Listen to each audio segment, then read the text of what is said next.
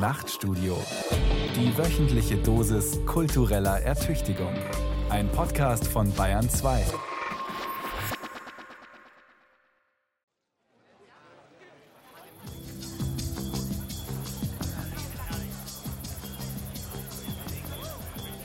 Im herrlichen Sommer 2018 geriet ich auf Garten- und Grillpartys des Öfteren in Diskussionen, bei denen ich nicht genau wusste, ob ich lauthals lachen oder mich für einen Dummkopf halten sollte. Denn sehr oft war der Himmel von Kondensstreifen durchzogen, die nun mal entstehen, wenn Düsenflugzeuge in einer bestimmten Höhe fliegen. Dachte ich. Bis mich findige Zeitgenossen aufklärten. Es handle sich um Chemtrails, spezielle chemische Substanzen in geheimer Mission von der NATO in die Atmosphäre gepustet, um so die Messung der Schadstoffwerte in der Luft zu manipulieren. Auf meine Frage nach Beweisen erhielt ich Hinweise auf Internetblogs und Foren, die voll mit Belegen seien.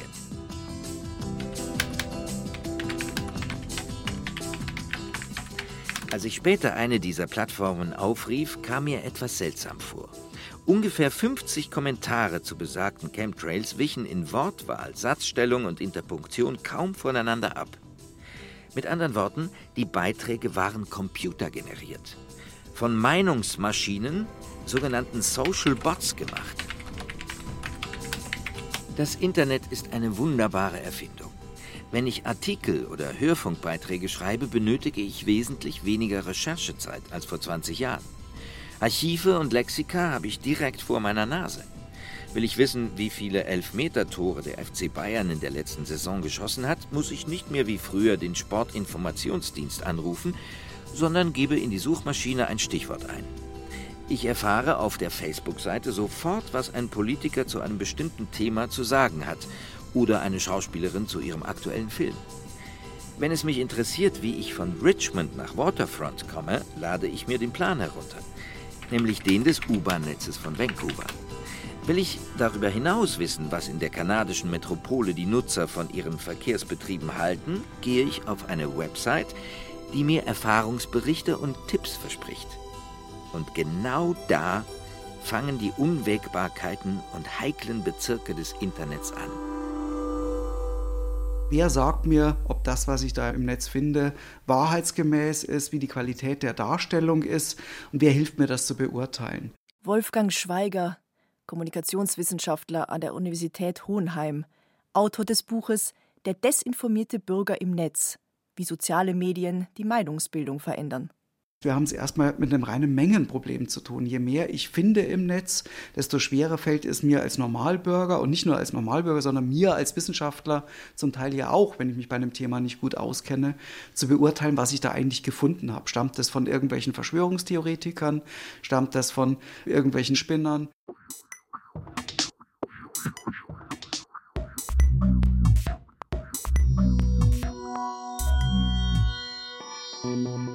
Wenn Sie einen Account bei Facebook haben und dort häufig unterwegs sind, werden Sie diesen Effekt kennen. In unregelmäßigen Abständen bekommen Sie Freundschaftsanfragen von Ihnen vollkommen unbekannten Menschen. Wieso? Wie kommen die auf mich? Gemeinsame Freunde oder Interessen? Fehlanzeige. Der einzige Hinweis auf eine konkrete Person ist meistens nur ein Foto. Wären Sie in der Lage, dieses Bild einer genaueren Analyse zu unterziehen, würden Sie feststellen, dass es ein gemorphtes, also künstliches Foto ist. Es wurde aus mehreren Mosaiksteinen realer Menschen zusammengebastelt. Was Sie da vor sich haben, ist ein Social Bot, ein künstlicher Ansprechpartner im Netz oder nüchterner ausgedrückt? Social Bots sind Computerprogramme, die eine menschliche Identität vortäuschen und zu manipulativen Zwecken eingesetzt werden, indem sie wie Menschen im Internet kommunizieren. So eine Definition des Büros für Technikfolgenabschätzung. Das Wort Bot kommt von Robot und bezeichnet Programme, die automatisiert Dienstleistungen ausführen. Bekannt sind die Hotlines von Unternehmen, die einen zwar mit Fragen zur Verzweiflung treiben, aber auch mit dem richtigen Gesprächspartner verbinden. Das Online-Lexikon Wikipedia arbeitet mit Bots, um Informationen zu ordnen oder automatisch nach jedem Geburtstag das Lebensalter anzupassen. Der computerbasierte Handel bei Amazon, Zalando oder Music Store setzt ebenfalls Bots ein, um Ähnlichkeitsparameter zu erstellen und den Kunden Waren vorzuschlagen, die sie interessieren könnten.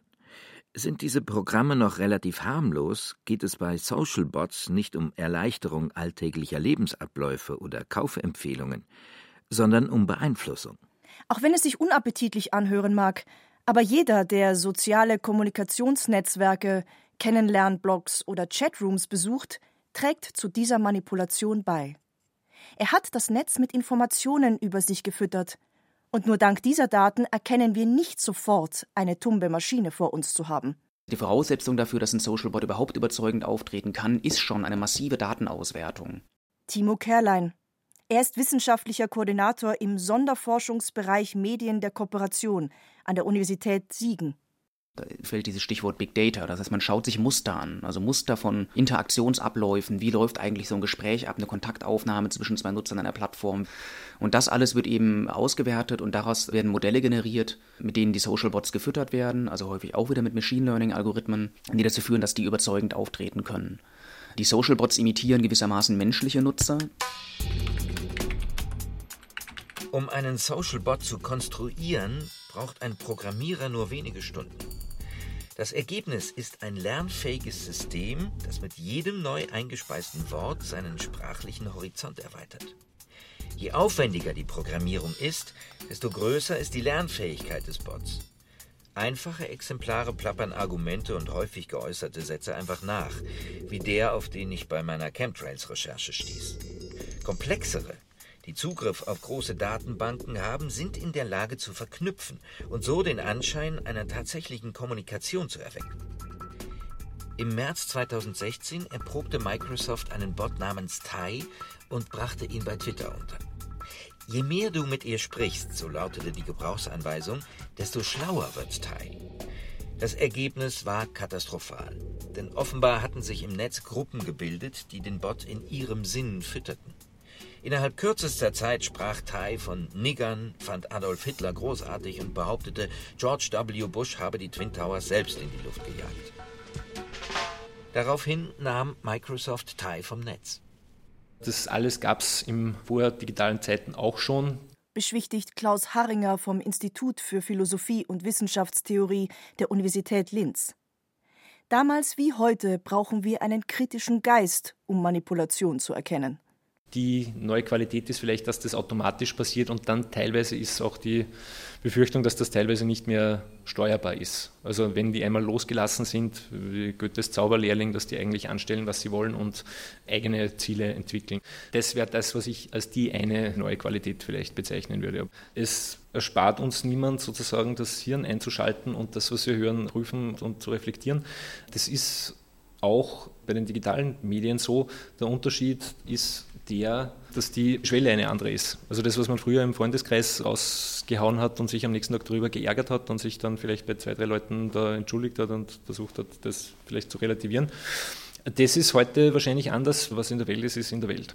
Ob es auch äh, da einen analogen Effekt hat, also ob die Reichweite jetzt tatsächlich dann die Auswirkungen hat, das weiß ich nicht. Aber sich gegen Manipulation wehren, also da hat sich meines Erachtens wenig geändert. Befürchtungen in Richtung Manipulation sind weder völlig aus der Luft gegriffen, noch entspringen sie irgendwelchen Verschwörungstheorien. Forscher der Universität Oxford fanden heraus, dass am US-Wahlkampf 2016 in großer Zahl Meinungsroboter beteiligt waren. Sowohl bei Hillary Clinton als auch bei Donald Trump stammten die positiven Einträge auf den jeweiligen Websites der Kandidaten zu mehr als einem Viertel von Social Bots. Ähnliches geschah beim Brexit, wo die Befürworter von Großbritanniens EU-Austritt Roboter twittern ließen. Kommunikationswissenschaftler wie Wolfgang Schweiger sprechen hier von Filterblasen. Ich bekomme nur noch die Meinungen zu Gehör, die meiner entsprechen und die mich in meinen Ansichten bestärken. Je weniger die individuelle Meinungsklimawahrnehmung über journalistische Medien erfolgt und je dominanter alternative Medien als Quellen werden, desto eher fühlen sich Bürger in ihrer Meinung bestärkt und desto eher überschätzen sie die Verbreitung ihrer Meinung in der Bevölkerung. Möglicherweise verringert das auch ihre Bereitschaft, sich mit gegenteiligen Meinungen auseinanderzusetzen, sei es in den Medien oder in öffentlichen Diskussionen mit Andersdenkenden. Die Gefährdung der Diskursfähigkeit findet in vielen politischen Lagern statt und kann zur weiteren Polarisierung der Gesellschaft beitragen. Aber haben Menschen sich nicht immer Zeitungen gekauft, die ihnen politisch nahestanden? Was hat sich verändert? Damit kann ich öffentliche Meinung und Meinungsbildung manipulieren, weil wir Menschen das halt noch nicht kapiert haben, dass das, was ich im Netz finde, nicht unbedingt die realen Meinungen der Menschen sind, sondern, wenn man so will, eine Konstruktion davon. Die Konstruktion, von der Wolfgang Schweiger spricht, folgt dabei einem Prinzip, das in der Erkenntnistheorie als Heuristik bezeichnet wird und so viel wie Auffinden bedeutet. Gemeint ist damit ein Verfahren der Schlussfolgerung, das mit wenigen Informationen auskommt, zum Beispiel Stichproben oder Faustregeln. Aber auch das Gesetz der großen Zahl, nach dem etwas als richtig angenommen wird, wenn es möglichst viele Menschen behaupten. Im Umgang mit Medien ist eine klassische Heuristik, wenn ich einen Beitrag irgendwo im Netz finde, der von einem Medium kommt, dessen Namen ich kenne, dann werde ich grundsätzlich diesem Beitrag eher vertrauen, wenn ich diesem Medium vertraue. Äh, wenn ein anderer Beitrag kommt von einem Medium, das ich überhaupt nicht kenne, dann werde ich dem vielleicht weniger vertrauen. Das kann sich natürlich auch ins Gegenteil umkehren, wenn ich dieses Medium kenne, aber sage, den Mainstream-Medien vertraue ich ja sowieso nicht mehr, dann kann die Heuristik auch in die andere Richtung losgehen. Bei dem Experiment mit Tai zeigte sich, dass der Chatbot rassistische Meinungen für wahr hielt, weil er im Übermaß damit versorgt wurde. Schwarmhass statt Schwarmwissen.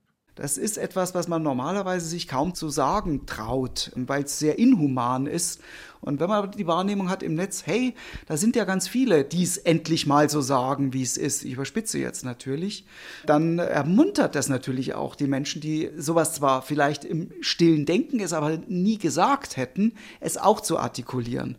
Und auf die Weise ändert sich eben das Klima. Und da kann man Bots nutzen, weil die eben ein paar Äußerungen massenhaft im Netz, in den sozialen Netzwerken verbreiten, ohne dass es Menschen machen müssten. Was als Versuchsballon konzipiert war, offenbarte einen heiklen Punkt der Netzkommunikation.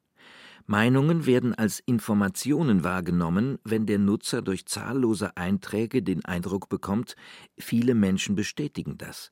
Wo die Bots wirken, ist bei der Meinungsbildung, denn Meinungsbildung hängt sehr stark von der Wahrnehmung des Meinungsklimas ab. Wir Menschen lassen uns sehr stark in unserer Meinungsbildung davon beeinflussen, was andere um uns herum beziehungsweise was die allgemeine öffentliche Meinung zu einem Thema sagt. Wir sind konformistisch im Großen und Ganzen.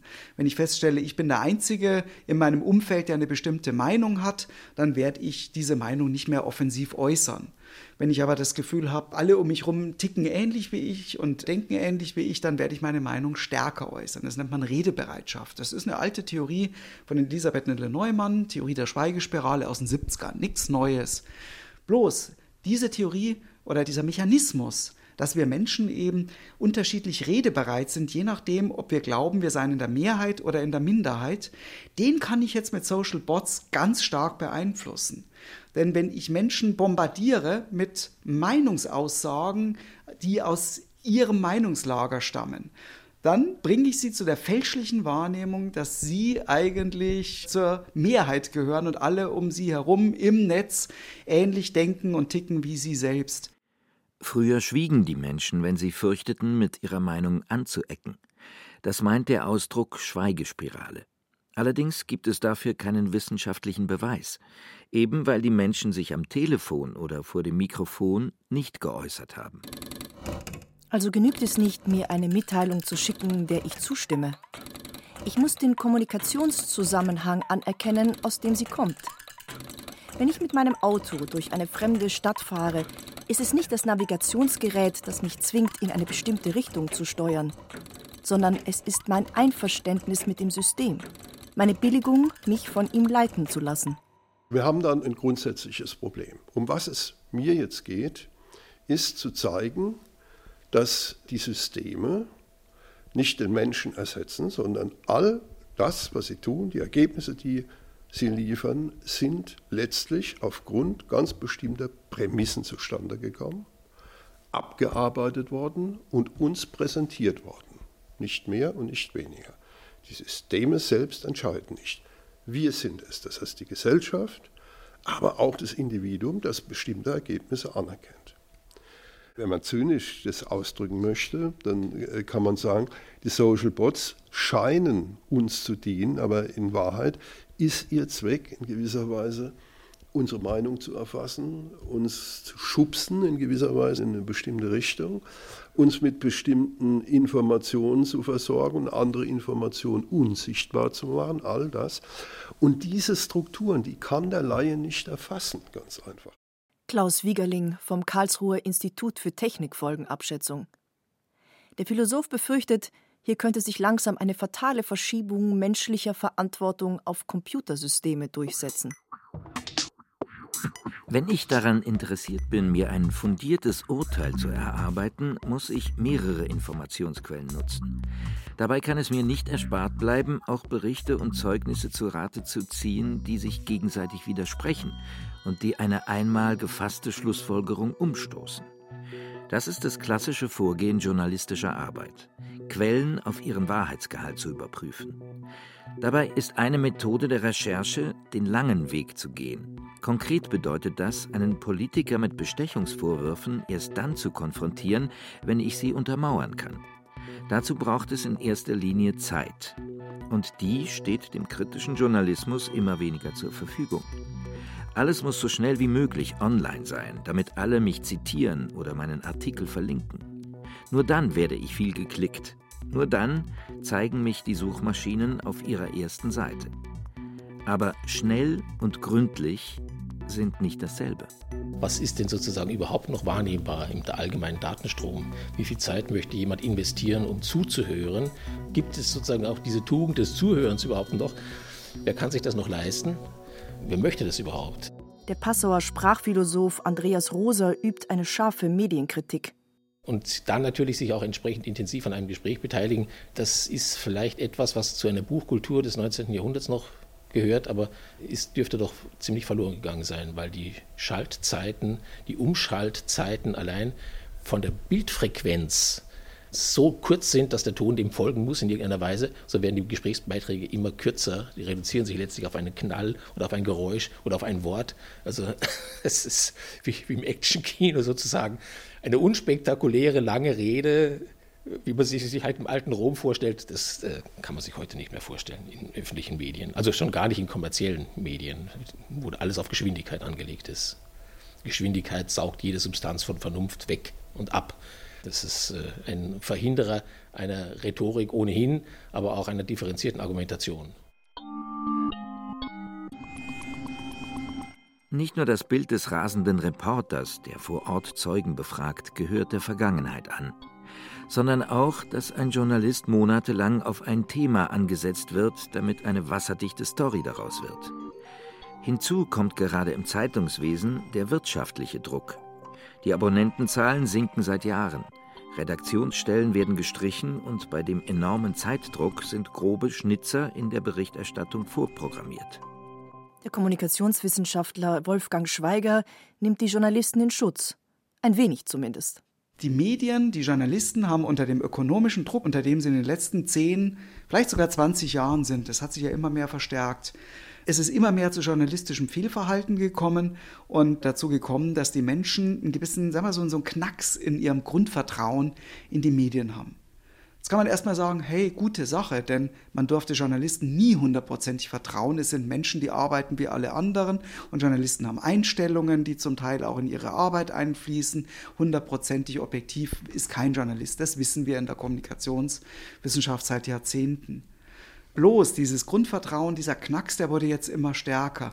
Und jetzt kommen im Netz unzählige andere Quellen dazu, die Gegenteiliges berichten, so dass ich jetzt als Bürger zum Teil dastehe und da berichtet ein Journalist irgendwas, da berichtet ein alternatives Medium irgendwas. Ich weiß überhaupt nicht mehr, wer eigentlich wer ist und was er will. Also habe ich gegensätzliche Aussagen. Die Rezeption von Zeitungsartikeln, Radio- oder Fernsehmeldungen orientiert sich weitestgehend immer noch an einem nahezu analogen Muster. Ich kann nachvollziehen, wer die Autorin eines Beitrages ist, kann Hörer- oder Leserbriefe schreiben, die einen direkten und konkret fassbaren Adressaten haben. Bei Social Bots herauszufinden, wer dahinter steckt, ist nahezu unmöglich. Das bringt einen Faktor ins Spiel, der in der Hochgeschwindigkeitsmoderne fast in Vergessenheit geraten ist. Den des Vertrauens. Der Systemtheoretiker Niklas Luhmann bezeichnete Vertrauen als eine komplexitätsreduzierende Maßnahme, ohne die es sich in einer komplizierten Welt schlecht leben lässt. Im gesellschaftlichen Bereich wird unsere Vertrauensfähigkeit immer wieder auf eine harte Probe gestellt. Politiker fälschen ihre Doktorarbeiten, Sportler sind gedopt und Banker gehen mit unserem Geld ausgesprochen freigebig um. Wem oder was man vertrauen kann und muss, unterliegt auch historischen und gesellschaftlichen Veränderungen. Im Falle der Kommunikationstechniken wurden diese Umgestaltungen in einem dermaßen rasanten Tempo vollzogen, dass die persönliche Vertrauensfähigkeit der technischen Entwicklung hinterherzuhinken droht. Die Kategorie des Vertrauens, das wird uns jetzt in den letzten Jahren immer klarer, ist von eminenter Bedeutung.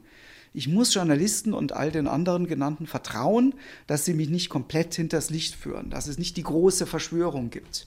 Wenn dieses Vertrauen aber mal erschüttert ist, dann ist es schwierig, weil dann kommen wir wirklich in diese Diskussion rein, ja, was stimmt denn eigentlich, wo wir nie auf einen gemeinsamen Nenner kommen.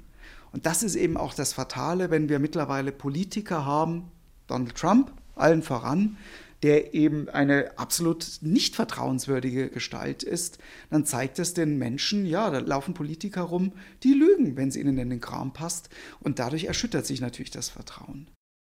Wenn ich mir die Datenskandale der letzten Jahre ansehe, kommen mir allerdings Zweifel an der Erschütterungsfähigkeit der meisten Internetnutzer.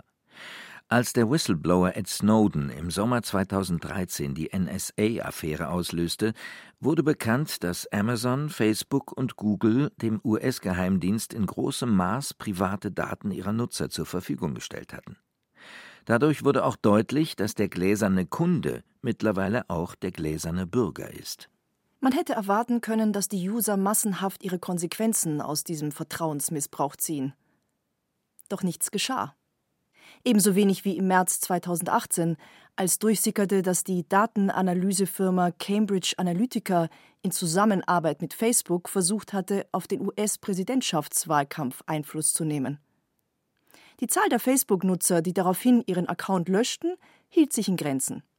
Und gegen die Anhörung des Facebook-Chefs Mark Zuckerberg vor dem US-Senat war das Hornberger Schießen eine erfolgreiche Veranstaltung. Deshalb glaube ich nicht, und hier spricht jetzt der Autor dieser Sendung, Michael Reitz, und nicht irgendein Social-Bot.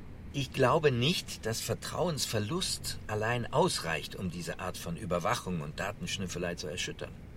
Ich glaube viel eher, dass die inhärente Logik von Big Data ganze Arbeit geleistet hat.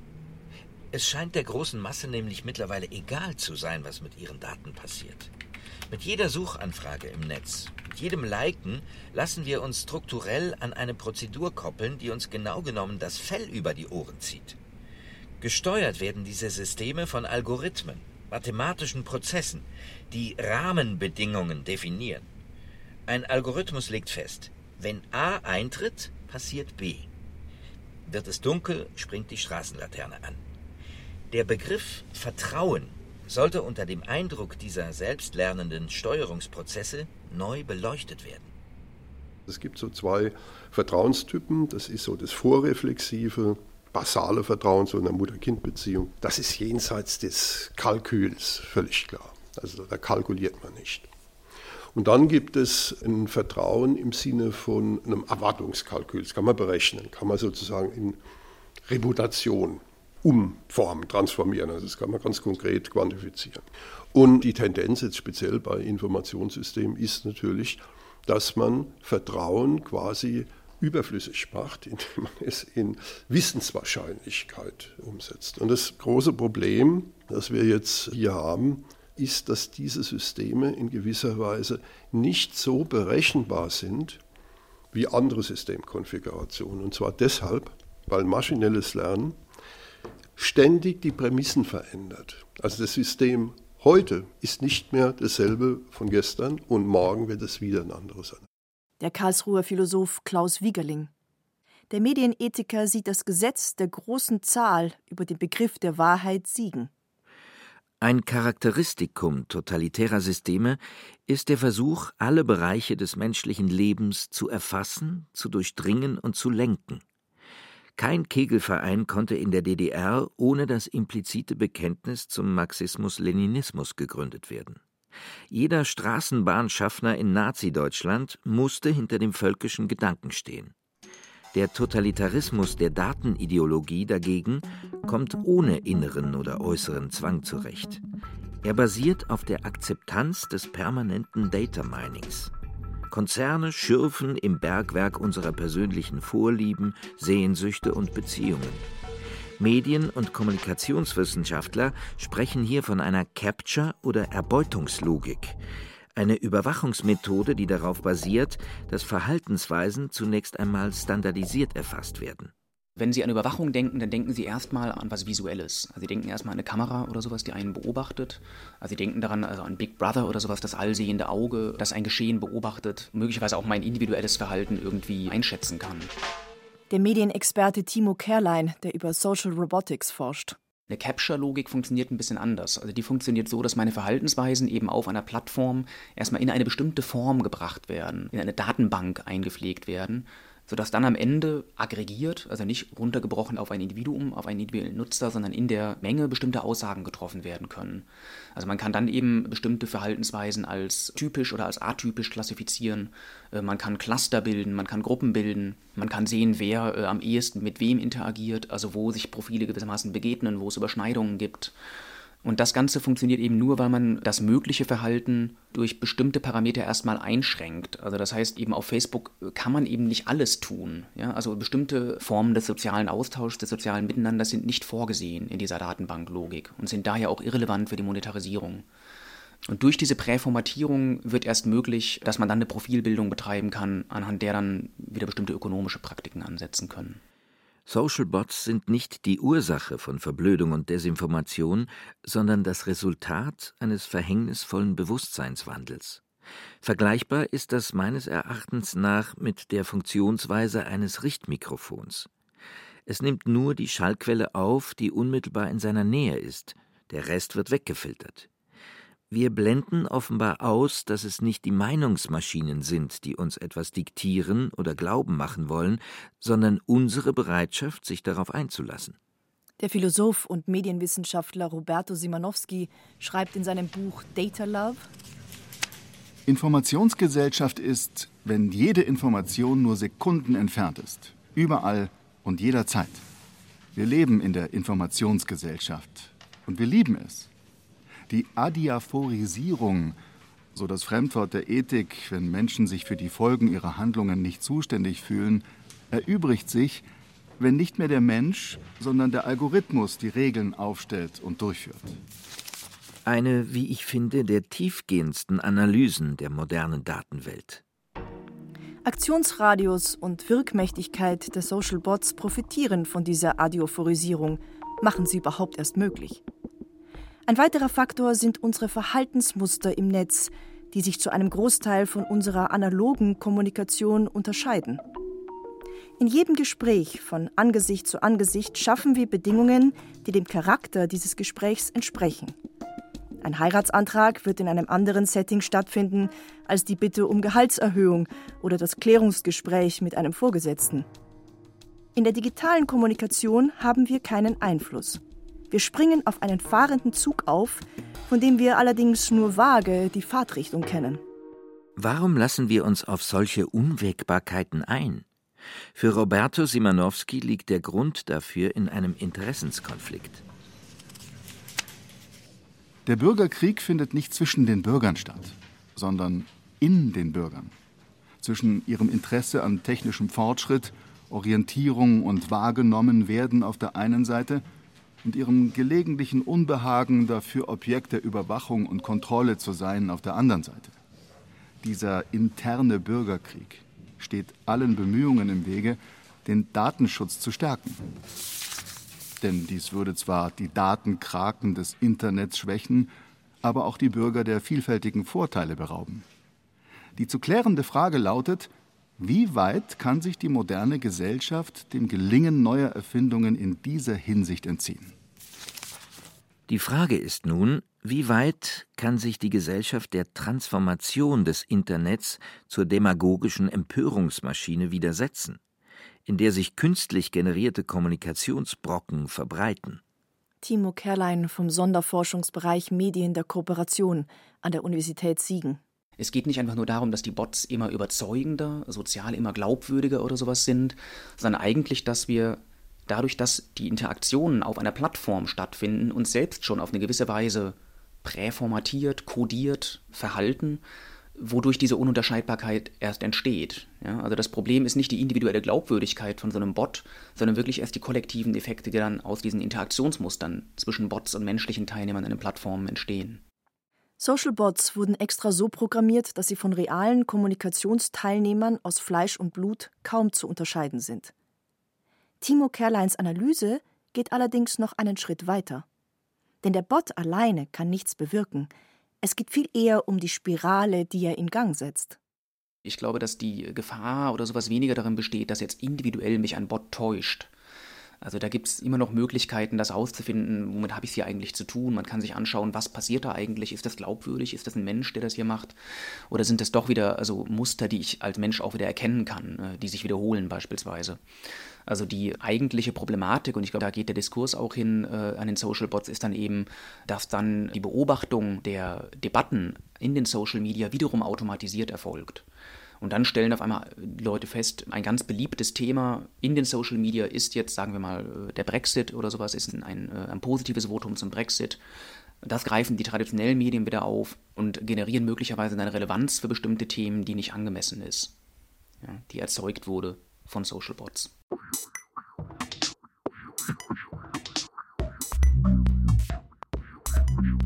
Ein einfaches Gedankenexperiment kann diesen Gedankengang verdeutlichen.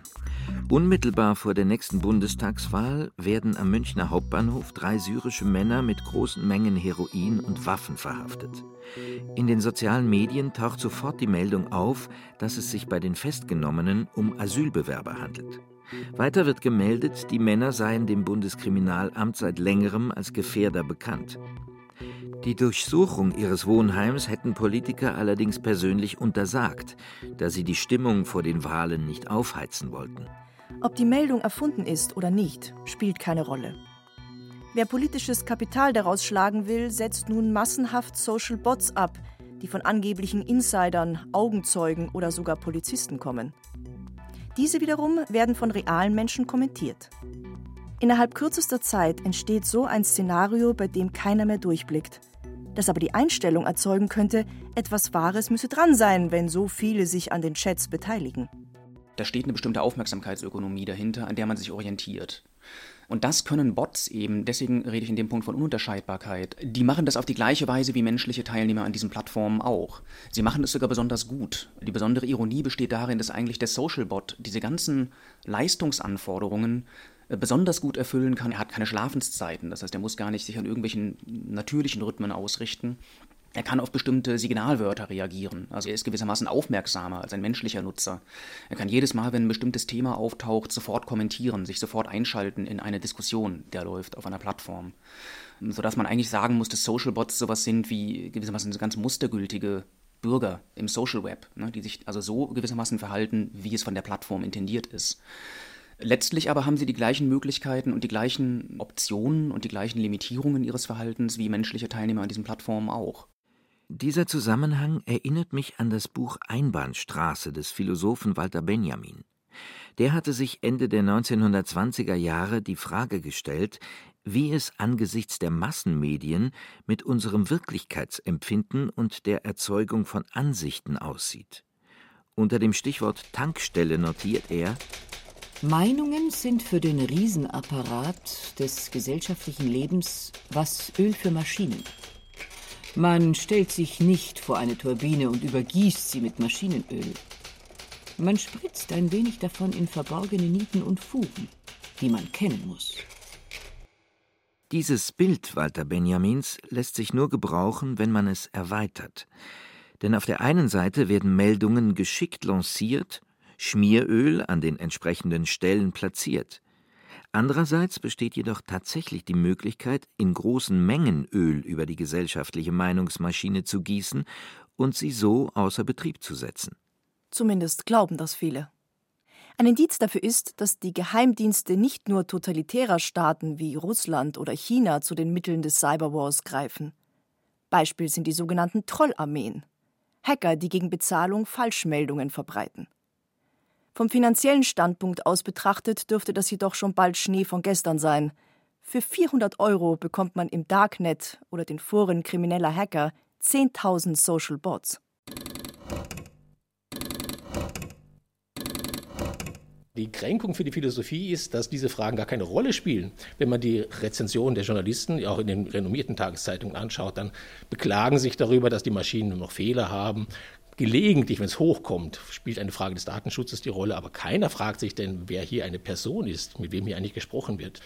Das geht nach dem Prinzip, möglich ist, was geschieht. Sie sprechen mit Personen, weil sie es einfach glauben, tun zu können, ohne die Frage zu stellen, wer das ist. Also diese Frage wird einfach übersprungen. Fragen, über die sich Tausende von Philosophen und Forschern der künstlichen Intelligenz jahrzehntelang den Kopf zerbrochen haben, werden einfach ignoriert und gleichsam ausgehebelt durch die Tatsache, dass man mit Maschinen spricht, ohne eine Rechtfertigung zu benötigen. Die Macht des Faktischen, die Macht der Masse, beklagt der Philosoph Andreas Rosa. Kommunikationstheorien, die im vordigitalen Zeitalter entstanden, konnten sich noch nicht damit auseinandersetzen, dass uns Bots wie Tai oder künstliche Intelligenzen wie Alexa oder Siri im Alltag assistieren. Einer der umfangreichsten Versuche, menschliche Kommunikation und ihre gesellschaftliche Funktion zu analysieren, erschien 1981. In seinem zweibändigen Werk Theorie des kommunikativen Handelns beschrieb der Soziologe und Philosoph Jürgen Habermas Folgendes. Kommunikatives Handeln wird durch die Sprache koordiniert, die allerdings nicht zweckorientiert verwendet werden sollte, sondern im Sinne zwischenmenschlicher Verständigung. Im Zentrum dieser Art des Sprachgebrauchs steht die Überzeugungskraft durch den Austausch von Argumenten. Hinzu kommen muss, nach Habermas, dass die Teilnehmer einen gleichberechtigten Zugang zur Kommunikation haben. Damit dies geschehen kann, ist eine Gleichverteilung der Kommunikationsrechte nötig. Keine an einem Diskurs beteiligte Person oder Institution darf über die Macht verfügen, ihn jenseits der Regeln eines gleichberechtigten kommunikativen Miteinanders alleine zu bestimmen. Herrschaftsfreier Diskurs nennt sich das in Jürgen Habermas Sprache.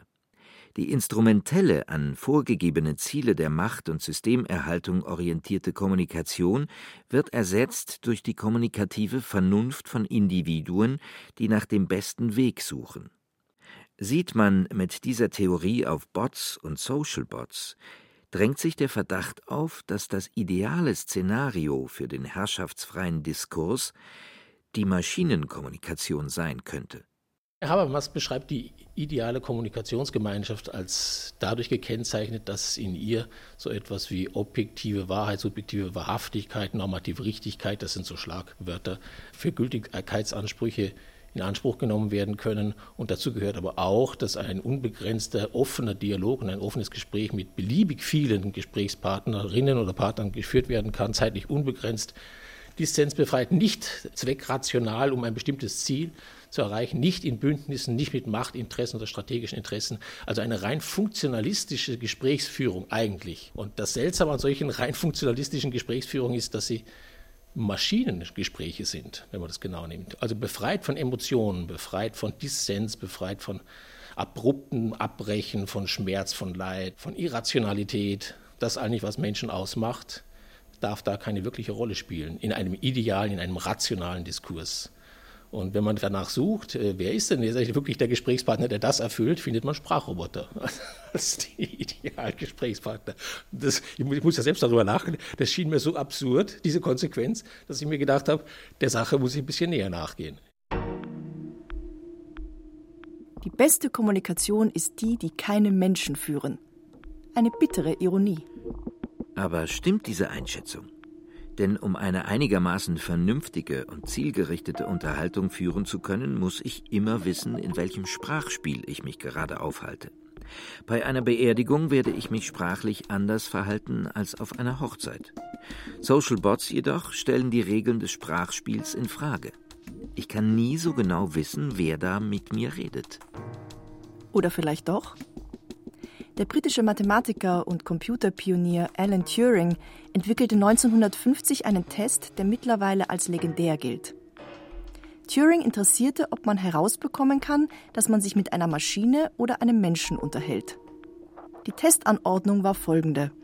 Ein Fragesteller kommuniziert mittels einer Tastatur mit einem Menschen und einer Maschine, die er beide nicht sieht. Wenn er nach einer bestimmten Zeit nicht sagen kann, wer seiner Gesprächspartner künstlich ist und wer nicht, gilt die Maschine als intelligent. Heute brauchen wir das Gegenteil. Einen Test, der uns sagt, ob unser Gegenüber wirklich ein Mensch ist. Timo Kehrlein fordert so einen Test für alle sozialen Netze. Also das heißt, dass Menschen dort als miteinander befreundet gelten, wenn sie eben auf eine belegbare Weise, auf eine quantifizierbare Weise miteinander in Kontakt treten. Das lässt sich festmachen an Kriterien wie der Anzahl an Likes, der Anzahl an Retweets, der Anzahl oder dem Umfang von Kommentaren, die sie einander eben auf ihre Posts äh, hinterlassen. Und daran wiederum orientiert sich dann das Verhalten der Teilnehmer dieser Plattform. Also wer da sozial in Erscheinung treten will, muss sich gewissermaßen an diesen Performance-Metriken ausrichten, die die Plattformen selbst zur Verfügung stellen sodass man da im Grunde auch also analog zu dem Turing-Test davon sprechen kann, dass was als sozial gilt auf Facebook eben eigentlich eine abhängige Variable ist der Möglichkeiten, die die Plattform selbst bereitstellt, um soziales Verhalten auszudrücken. Der Mathematiker Alan Turing behauptete in einem Kommentar zu seinem Test, um das Jahr 2000 herum könnten Computer menschliche Kommunikation täuschend echt nachahmen. Der durchschnittliche Anwender habe dann nur noch eine 70-prozentige Chance, Computer und Mensch voneinander zu unterscheiden. Noch sind wir davon weit entfernt. Auch wenn ein Socialbot von Google es geschafft hat, einen Platz im Restaurant für seine zwei Programmierer zu bestellen, ohne sich durch die Rückfragen der Kellnerin verwirren zu lassen. Doch für das 21. Jahrhundert ist ein anderer Aspekt seines Kommentars von Interesse.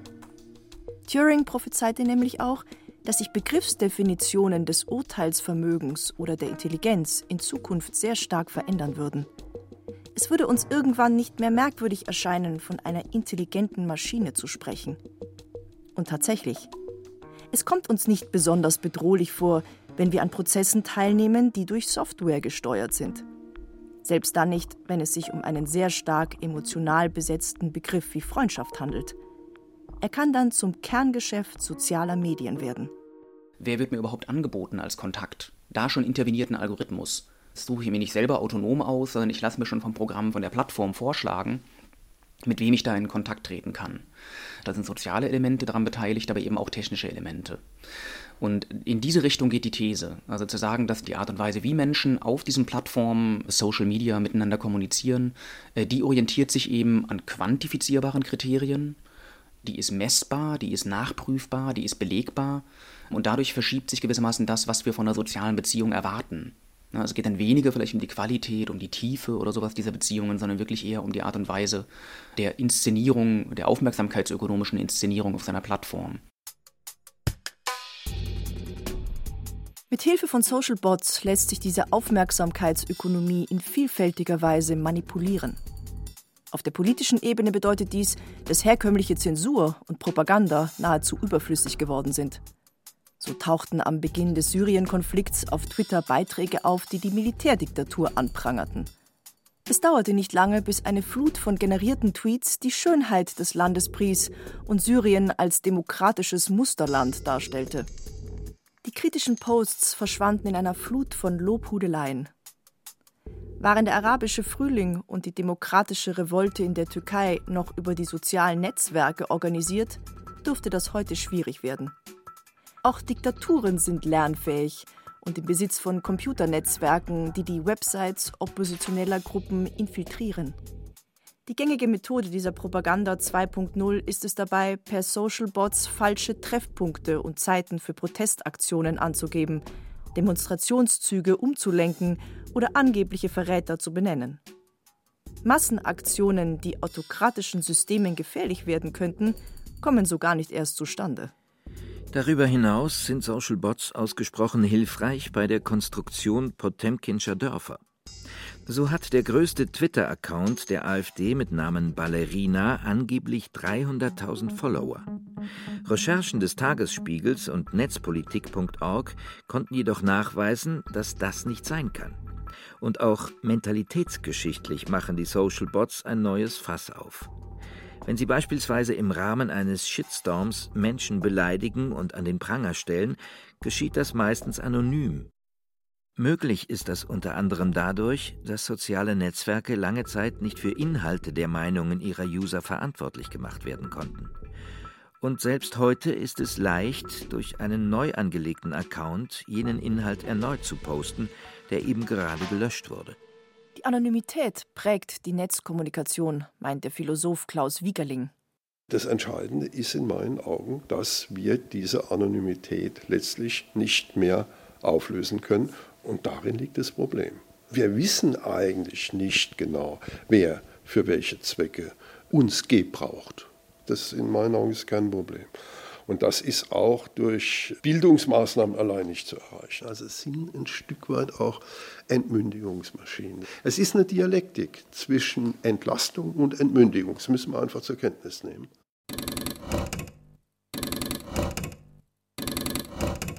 Am Ende des Streifzugs durch die Untiefen der digitalen See ergibt sich die Frage nach Gegenstrategien. Wir wissen, dass Social Bots von vornherein zu Täuschungszwecken konstruiert werden und dass Medienforscher ihre Anzahl bei Facebook auf 35 Millionen und bei Twitter auf 60 Millionen schätzen. Trotzdem sind wir ihnen nicht hilflos ausgeliefert, meint Klaus Harringer, Dozent am Institut für Philosophie und Wissenschaftstheorie der Universität Linz. Man müsste darauf insistieren, dass es Grauzonen gibt, dass es Sachen gibt, die nicht eindeutig sind, dass es politische Angelegenheiten gibt, die man nicht mit Ja und Nein beantworten kann, die man differenzieren muss. Das wäre sozusagen das, wo man sich wirklich gegen diese Unkultur wehren kann, dass man beginnt zu diskutieren, zu differenzieren und nicht davon ausgeht, dass man alles mit einem Klick lösen kann. Was also werde ich bei der nächsten Gartenparty sagen? Wenn wieder die Düsenjäger der Bundesluftwaffe am Himmel ihre Bahnen ziehen, um uns angeblich über das wahre Ausmaß des Klimawandels zu täuschen. Eine Maßnahme wäre, die einschlägigen Quellen genauer auf ihren Wahrheitsgehalt zu überprüfen und auf den Kernsatz der deutschen Aufklärung zurückzugreifen. Habe den Mut, dich deines eigenen Verstandes zu bedienen. Dazu gehört auch, selber aktiv zu werden und sich nicht digital berieseln zu lassen. Eine Mischung aus weniger Vertrauen dem Medium Internet gegenüber und mehr in Bezug auf die eigenen kritischen Fähigkeiten. Denn der größte Feind der Social Bots sind die Urteilskraft und der gesunde Menschenverstand. Ich werde also nicht nur den besternten Himmel über mir genießen, sondern auch meine Bratwurst und das Bier. Und vielleicht an eine alte Berliner Redensart denken. Social Bots machen mir so wenig Angst, dass sie von mir noch nicht mal ignoriert werden.